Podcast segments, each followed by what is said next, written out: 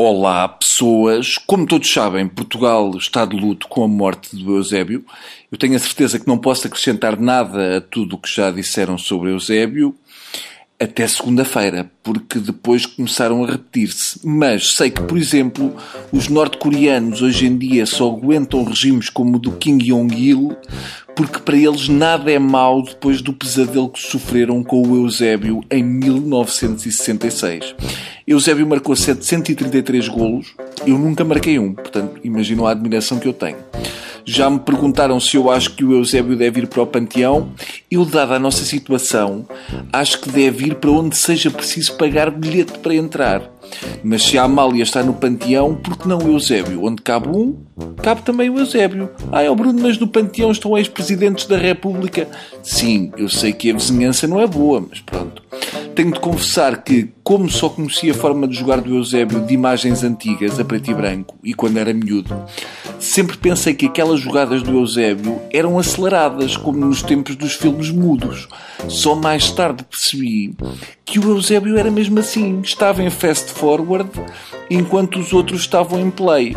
E depois de marcar o golo, ainda corria de volta para o local onde os outros estavam. Se não fossem os gritos do público e a alteração no marcador do estádio, nem tinham dado por isso. Por tudo isto, compreendo perfeitamente este momento de consternação popular. Até aceito que tenha aparecido gente a comparar Eusébio a Mandela, apesar do Mandela nunca ter chegado a uma meia final do Campeonato do Mundo de Futebol. Uh, percebo tudo. Só me custa perceber o que vi no velório no Estádio da Luz.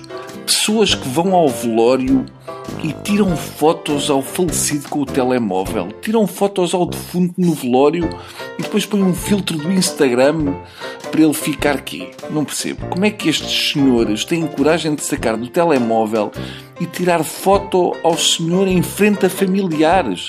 Ah, deixa aproveitar que ele não se pode mexer. Quando é que tirar fotos a defuntos começou a ser uma prática aceitável num velório?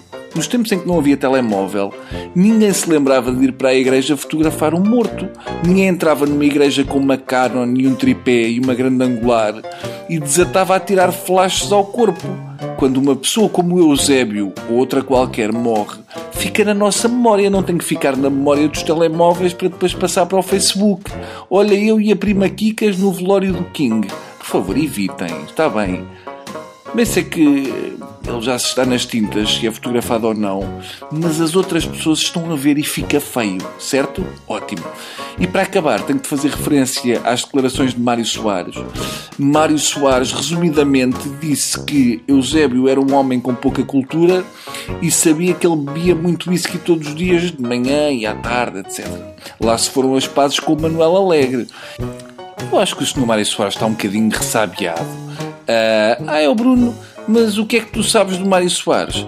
Ah, o que eu sei do Mário Soares é que adormecia em todo lado e dava puns. É um nadinha redutor, não é, Sou Mário? Pronto, até amanhã. Que sinais marcaram o andamento do dia? Porque é que Barroselas está no mapa? É o metal, senhores. É o metal. Que decidiram os ministros que não mandam? O país é que tem constitucional? Sim, o governo, toda a gente tem constitucional. Vem aí um aumento de impostos? Com certeza, acho que vem. É a única coisa que é constitucional. É, sim, certo. Mas, Aumentar mas, impostos é inequivocamente constitucional. Mas também é a única coisa que o governo sabe fazer. Hum? Que novas experiências saíram do tubo de ensaio? Desta vez foram 13-0. Até o busto da República votou contra. Foi um gangbang do Tribunal Constitucional no governo. Os programas da TSF estão disponíveis em podcast logo após a transmissão. Hum? Para escutar o que quer, quando e quantas vezes quiser. Está aqui uma boa notícia. Subscrição gratuita em tsf.pt/podcast. Tudo o que se passa, passa na TSF.